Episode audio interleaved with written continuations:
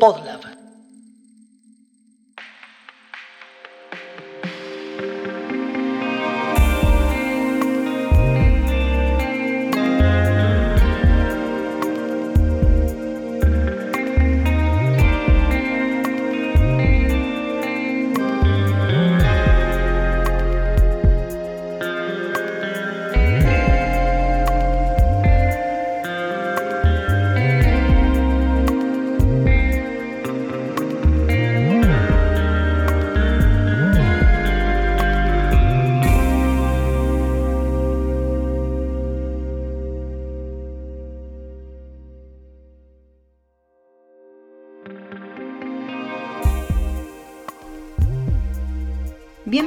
La segunda temporada de Familia Tipo, el podcast del colectivo de diseñadores Letter Mafia.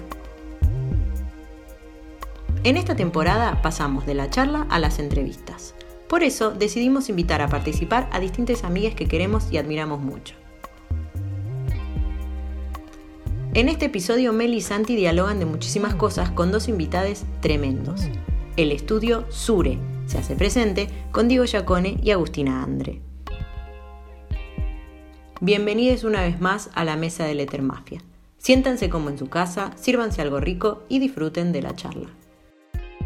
En este ciclo estamos hablando mucho de lo que es la colaboración, lo que son los proyectos en grupo, el trabajo entre amigos y cómo mezclar un poco la amistad con el trabajo, la complejidad del mundo del diseño y todo lo que abarca desde lo emocional hasta lo monetario, toda esa, esa gama. Y nosotros empezamos este, este viajecito con la pregunta de por qué Sure. ¿Por qué se llama Sure? Qué buena pregunta. Yo quería un nombre corto. Eh, en esa época estaban las agencias, no sé, eh, todas las agencias de publicidad eran cortos, santos, eh, no sé, eran toda una palabrita, ¿viste? Era como. y tiene una lógica que tiene la palabra Sure, es el sur.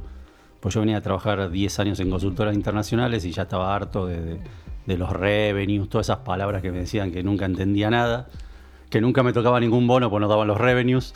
entonces me cagaban todos los años con un bono. Eh, entonces dije nunca más eh, revenues, todas esas palabras en inglés. Entonces Sure es del sur. Pues yo soy de acá del sur del mundo. Pero al mismo tiempo trabajé 10 años en, esto, entonces no podía.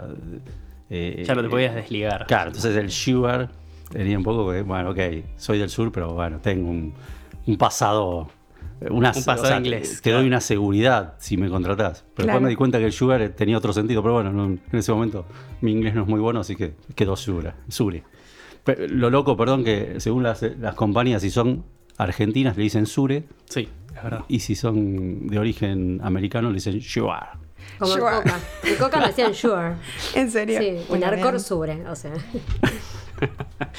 Y bueno, y a esto viene también, ahora más para los dos, bueno, un poco los voy a ir introduciendo, ¿no? Porque los conozco un poco más, pero Agus trabaja con Diego hace, no sé, 14 años ya casi, sí, sí. y el estudio tiene 17 va a cumplir. ¿Por qué los equipos? Porque vos venías de trabajar independiente y de repente armás un estudio que empieza, vamos a ir charlando, que creció en cantidad y fue mutando, pero ¿por qué la necesidad de trabajar en equipo? ¿no? O sea, desde tu perfil de armar un, un estudio y vos, Agus, de trabajar en equipo todo el día, o sea, estar siempre trabajando en equipo. Bueno, yo, yo me crié así, trabajando en estas dos consultoras que estuve, era todo equipo, estaban siempre dos socios, el de estrategia, el de, o sea, el de negocios y el de diseño, siempre duplas o tres. Yo siempre busqué el socio de negocios al principio.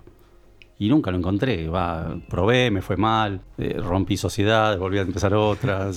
me di cuenta que en realidad no estaba el socio de negocios, era qué es negocio. O sea, en realidad tenés que saber explicar lo que vos, lo que vos haces, hacer docencia con el cliente, estar. Y yo me, me, crié así, eh, laboralmente, trabajando en equipo. Entonces, lo primero que hice fue que quise armar equipos de entrada un año le puse Giacone Sure, pero duró un año porque la idea era hacer un equipo, ¿no? Que dependa de mí. Y bueno, el equipo era clave y, mi, primer, mi primera intención fue no llevarme a, ningún chico, empleado, compañero de ningún estudio donde yo haya estado. Claro, no tenía una formación previa ni. No, no, no venían de, trabajar conmigo. Claro.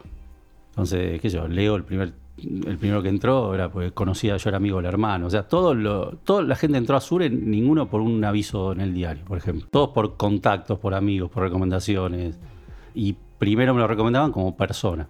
y después como profesional.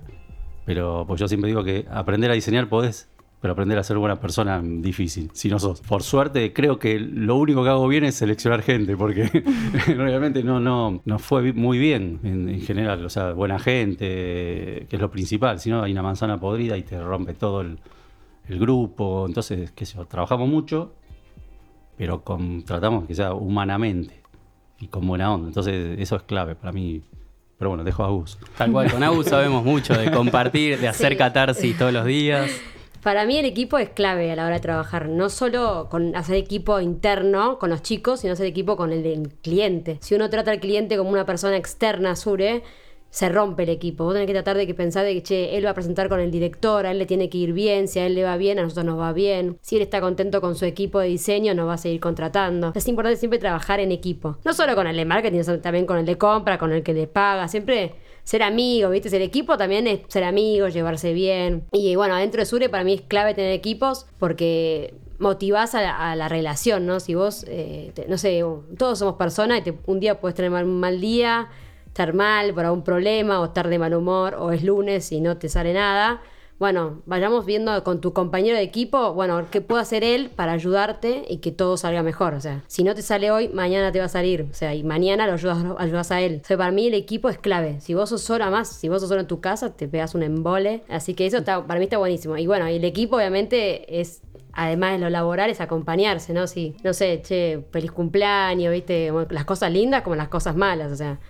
Che, no te sale hoy, no te preocupes, eh, contame qué te pasa. Bueno, a uno de los chicos me jode que soy una psicóloga, porque yo me doy cuenta enseguida cuando hay alguien, eh, que hay alguien que le pasa algo, así que bueno, sabes que este laburo es un embole, agarremos este que es más divertido, mañana vemos cómo resolverlo.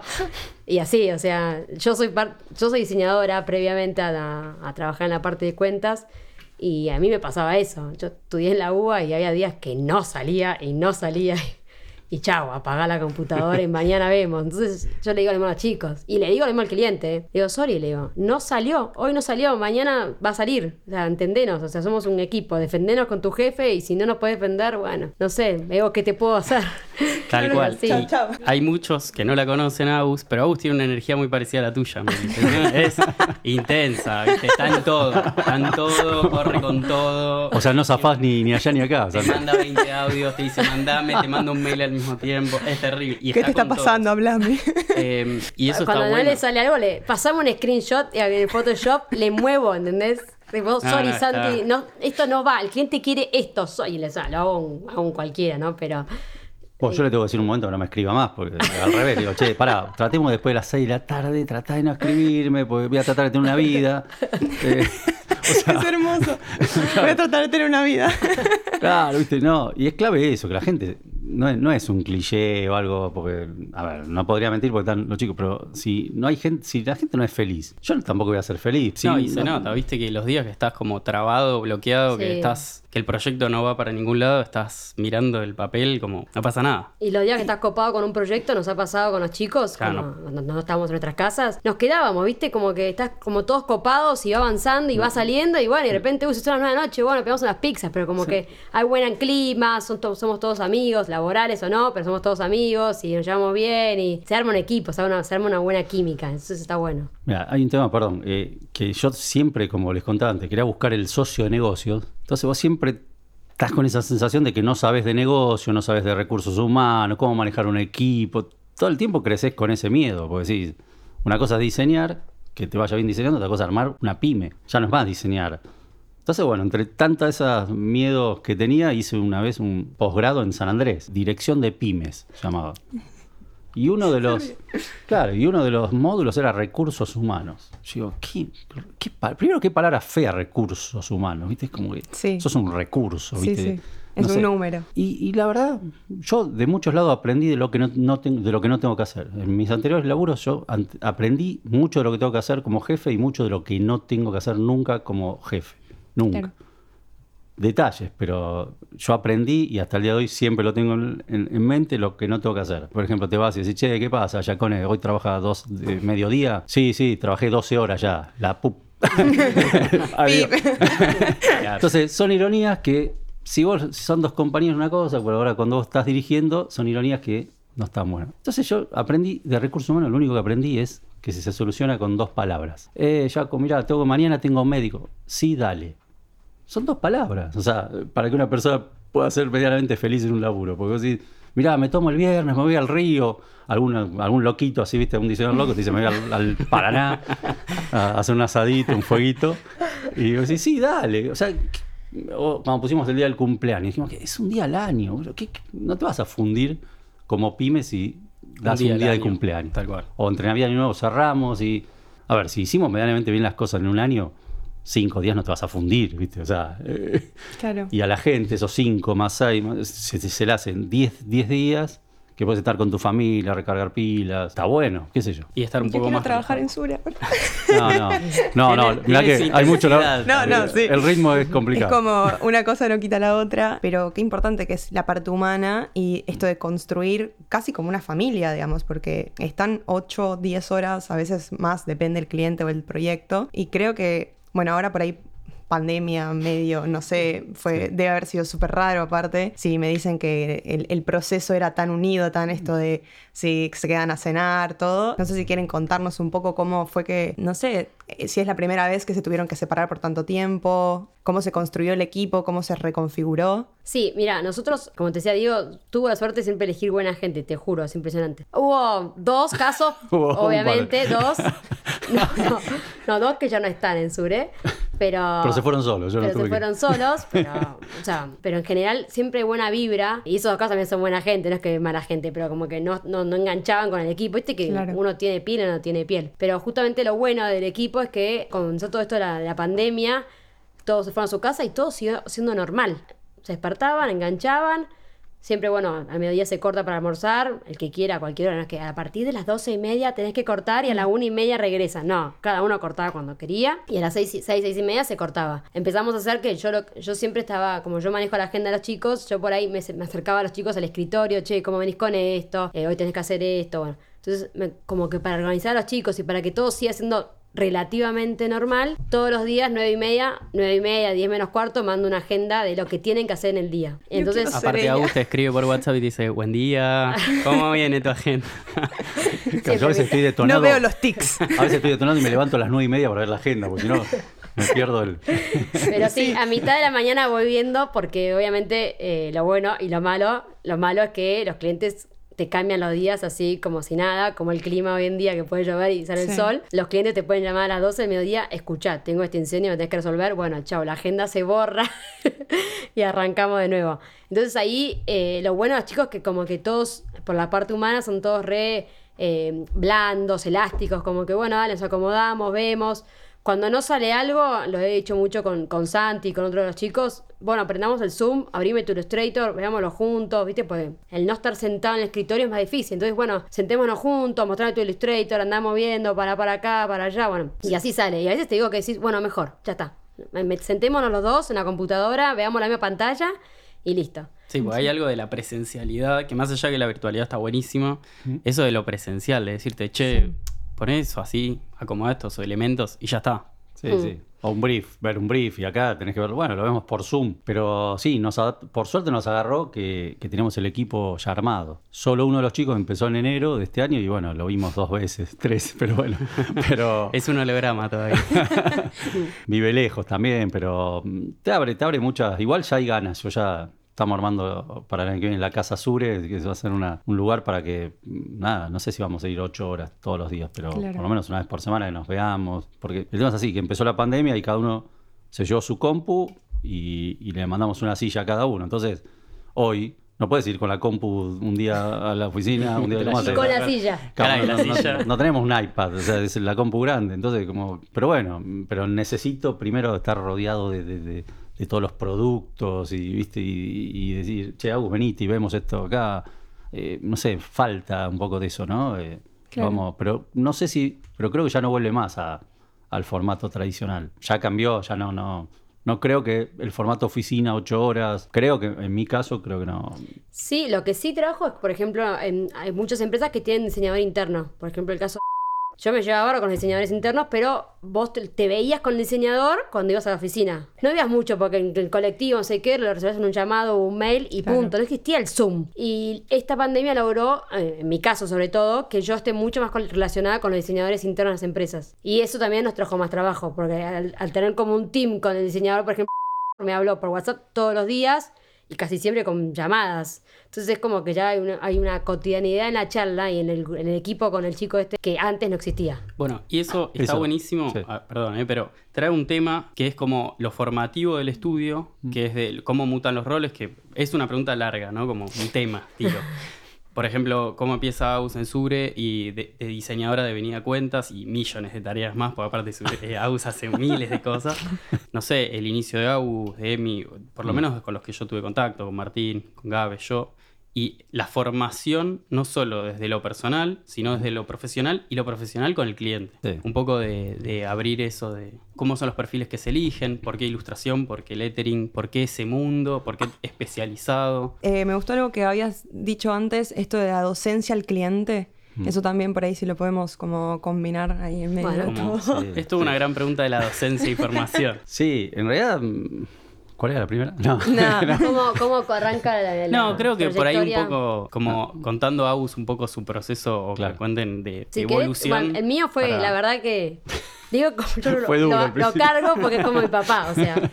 Eh, yo eh, estudié diseño gráfico en la UBA. Soy una persona muy estructurada, muy estructurada, muy ordenada y muy práctica, como que todo tiene que salir ya. Así me fue en la, en la carrera, la hice de- en una, de un, de un toque, pero no con grandes notas. Tipo, presentaba, lo tenía que presentar y listo. Nunca me quedé una noche sin dormir, ni loca me quedaba una noche sin dormir y así. O sea, además, tuve una, una maestra en, en arquitectura que me bochó porque le molestó que estaba ahí antes de hora de entrega. Lista con mi entrega. ¿En Digo, serio? Le molestó, me puso un, me bochó, no sé cómo se aprobaba, si con cuatro me puso un tres y medio, como volví a entregar. Pero, no me- pero bueno. Y cuando me recibí, mi, mi papá es contador, yo trabajaba con mi papá y dije, ya está, no puedo seguir siendo, trabajando con mi papá de contador. Y lo contacté a Diego por medio de una chica conocida. Y en ese momento Diego me dijo, mira, no tengo espacio para vos, pero hablamos en febrero de vuelta. Insistidora, volví a llamarlo en febrero, que ahí me había recibido formalmente. Y me dijo, justo se fue una chica, si querés venir y nos conocemos. Y fui y me dijo, bueno, mira, arrancá a trabajar como, como trainee un, un par de horas, sin sueldo, tipo, venía a aprender como ¿No una escuela. No, no me pagabas, Diego. No, no digas eso. Qué mal que me para aprovechar y sacar no, ahí yo te unos pagué, capitos. pará, yo te pagué. No me jodas. Creo que me pagaba, pero muy Sí, poco. te pagaba. Nunca nadie trabajó gratis. Pero el laburo era espectacular, entonces yo me quedaba hasta las mil. O sea, viste que cuando o sea, tenés que irte, no, yo estaba chocha. Me acuerdo que uno de los primeros trabajos fue a Habana y era eterno el trabajo, era todo comunicación en todos los locales. Y yo me quedaba ahí, estábamos en una, casa en Conesa y, y- y mi papá, yo soy la única mujer, me decía. Todavía no, todavía no volviste a tu casa, me decía, pero ¿qué estás el colectivo? Le digo, papá, no me, o sea, ya estoy chocha acá, o sea, déjame que acabe de aprender. Y así, digo, empezó a ver mi faceta de que era muy ordenada. O sea, sonaba el teléfono, los diseñadores, acá tenemos una cuestión, se absorben adentro de la computadora y puede sonar el teléfono, puede haber una bomba, puede haber un mail y no te no, no importa. O sea, como que se absorben adentro de la computadora o no le importa o le da fiaca porque es un cliente. Entonces yo empecé a atender el teléfono, empecé a manejar Pasa a que los empezás chicos. a escuchar el ting, ting, ting, ting, ting, ting. y ya le sacás el sonido a la computadora. Y había unos chicos de cuentas en ese momento que era muy gracioso porque tenía la oficina estaba arriba y gritaba, decirle que llamo después o decirle que no estoy. Siempre trataba de desviar el llamado porque le daba fiaca, porque le daba fiaca, entonces yo empecé a avanzar. Y un día Diego me dijo, mira, yo te veo vos, que tienes una faceta muy buena para coordinar y organizar un equipo. ¿Te animás? Sí, obvio, le digo. yo era así, mandada. Y Pará, empecé- hubo. Yo te dije, te veo más para cuentas que Sí, para sí, diseño. Pará, avancé Ah. con eso. A los tres meses me, me- me aclaró, tipo, el diseño no va. Digo, no, no, no me gusta el diseño, me di cuenta, no, no me va, no me... Tenía que hacer un flash en exquisita eh, especialidad mousse de chocolate y no me salía. Estuve todo un día para hacer un flash que simplemente decía, no sé, nuevo sabor y no me salía. Entonces Diego me dijo, yo quiero, quiero que vayas por ese lado porque te veo mucho mejor. Le digo, sí, sí, yo también me veo Gracias. mejor. No, pará, primero te enojaste. Dijiste, pero me acabo de recibir de diseñador y vos me decís no voy a diseñar más. Agus, mira, el diseñador es un bicho raro, ¿no? Sabemos, yo soy diseñador y, y- y es un bicho raro, no le quiere hablar con el cliente. Quiere tener cliente, pero no quiere hablar después. O sea, Quiere cobrar, pero no quiere hacer el presupuesto. Claro, si no lo atendés, no le, claro, no le atendés un mail, no, no le atendés el teléfono todo, y, y querés que te dé trabajo, sos medio naif, ¿no? Es que para mí, eh, una parte del diseño que está sobrevalorada, ¿se dice? Bueno, es esta, la que vos haces, es organizar, estar al tanto, hacer No, la poco, agenda. Poco valorada. Eso, gracias. Claro. Está- estaba mal la palabra. ahí va, Eso, ahí va. desvalorizada, gracias. Ahí va. Como que no se toma en cuenta, entonces vos salís como diseñador, pero no sabes hacer un presupuesto, no sabes hablar con el cliente, no sabes comunicarte, no sabes organizarte, todo un caos, entonces ahí es cuando explota todo y Mm. pasan estas cosas, que si no tenés a alguien al lado que tenga esa pata, terminás haciendo No. cosas bonitas nada más. Yo te voy a decir algo. El diseñador quiere que los contraten para un trabajo y después quiere entregarlo y verlo en todos lados y publicarlo en Instagram y ah, todo. Ahora, en el medio lo sufre.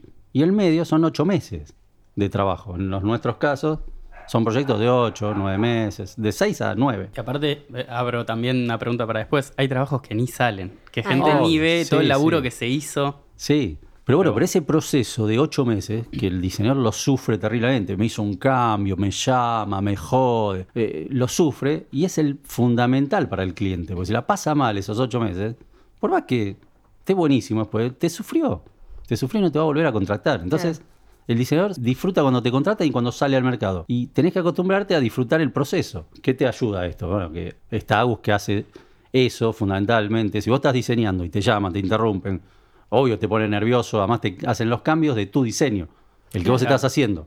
Claro. Cambio, el- no es el diseño que está haciendo Agus en su máquina. Y yo también, yo tuve que pasar de, de ser jugador a ser director técnico. Es un clic que también tenés que hacer mental. Pero cuando dejas de, de- de tu Illustrator, salir de tu Illustrator para ver cinco máquinas, ya dejas de, de personalizarlo en tu diseño. Ya empezás a ver más globalmente.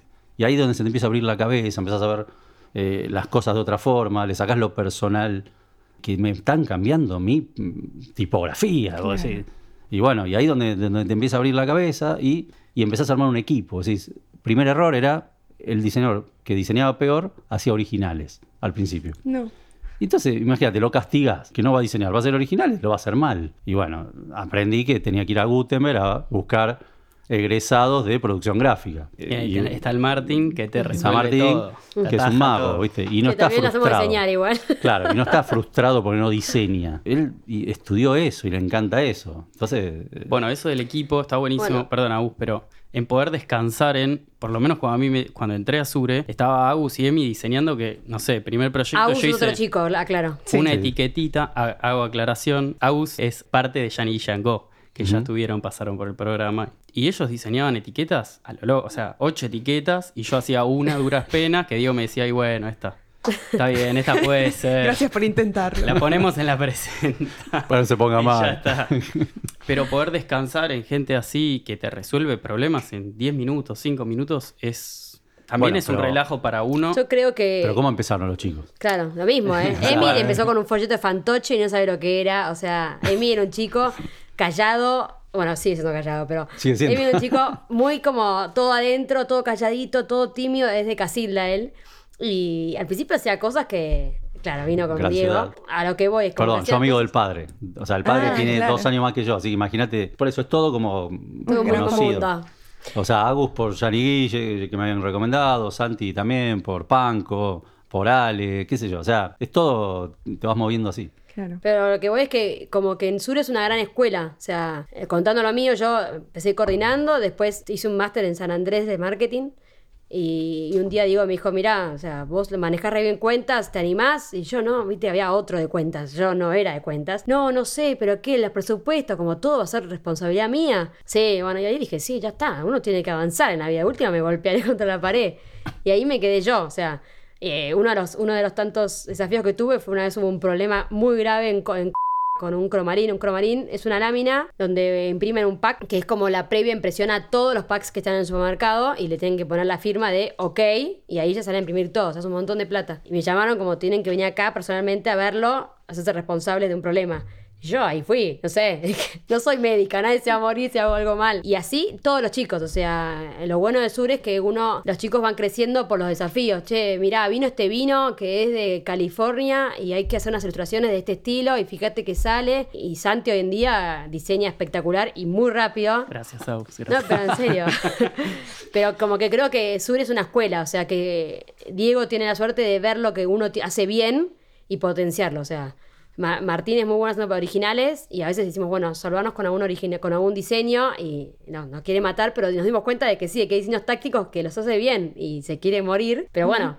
Hay, un- hay como un potencial ahí. Amy, uno de los chicos, es muy bueno en los vinos, es muy bueno en vinos. Entonces, Tomando, cuando- tomando. también. Entonces, cuando tenemos poner un vino, viste que es un vino importante, pero que tiene que salir pasado mañana, porque nos pasa todo el tiempo, bueno, sabes cómo a quién dárselo, porque ya tiene la experiencia y por alto lo va a resolver más rápido. Como cierre esta pregunta, lo bueno en Sur es que eh, se forman como equipos y todos, cada equipo va aprendiendo cosas buenas, cosas malas, o sea, lo bueno es que Martincho, por ejemplo, que hacía originales, empezó a hacer más cosas de diseño.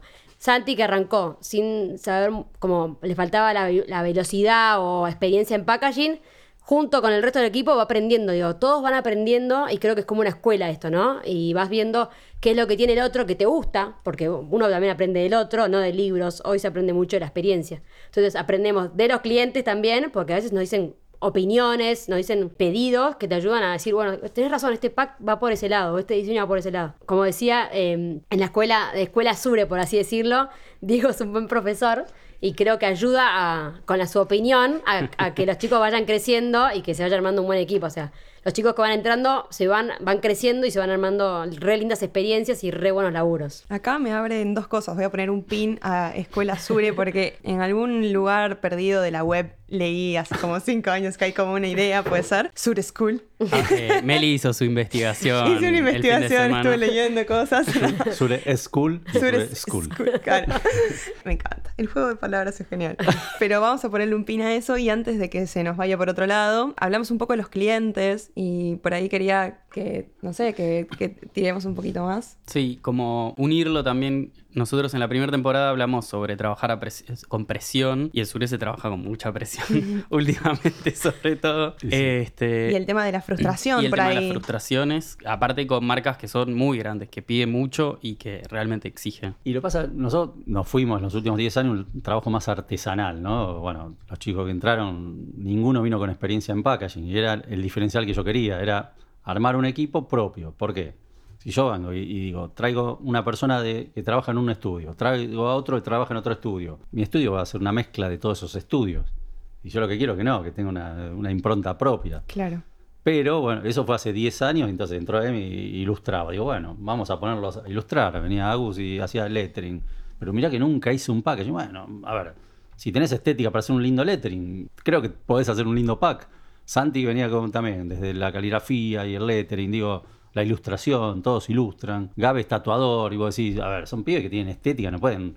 Y ese era lo que yo imaginaba, ¿no? Tratar de hacer algo que no sea solo un pack profesionales como fueron los primeros siete años de Sure, que eran packs, pues yo quería ser una consultora chiquita como la que yo estaba, que todos me crean que yo era eh, ese que estaba ahí, pero una consultora chiquita. Y después me di cuenta, a mí me, gustaba, me gusta la tipografía, la caligrafía, me gustaba eso. Y dije, ¿por qué tengo que irme a, a hacer algo que no soy? Y bueno, ahí es donde empezaron a entrar los chicos, bueno, obviamente bajamos la velocidad de trabajo porque es muy artesanal y es muy difícil crecer. Pues Santi hace tres años y que Sí, este va a ser el tercero. es como Julián Álvarez en el fútbol, no. O sea, son chicos que vos vas preparando y un día explotan. Eh, ¿Y cómo haces? Bueno, ahora son procesos. no- no- es difícil crecer en ese sentido en, en- en equipo, digo, ¿no? Porque es- eh, tenés que ir preparando. Y, y bueno, por eso tenemos mucho trabajo, pero muy, eh, muy, muy especialistas en eso. Entonces no, podemos poner tres personas más. Vienen con otra eh, impronta, con otro estilo. Hasta acá la primer parte de la charla con Diego y Agus. Familia Tipo es una producción de Podlab, con producción general y edición de Federico Rusconi y musicalización de S. Ant. Si querés saber más sobre esta u otra de sus producciones, encontralos en redes sociales como arroba podlabmedia. Letter Mafia es un colectivo de diseñadores especializados en tipografía, caligrafía y lettering, integrado por Carolina Marando, Jason Lehman, Maximiliano Vítor, Melissa Cronenbold y Santiago Friera. ¿Querés aprender con nosotros? Podés encontrar nuestro curso en Doméstica. Si querés saber más sobre nuestros cursos y novedades, encontranos en redes como arroba lettermafia. Por último, agradecemos a Radio en Casa, el lugar para grabar tu podcast. Encontrá más información en sus redes como arroba Radio en Casa.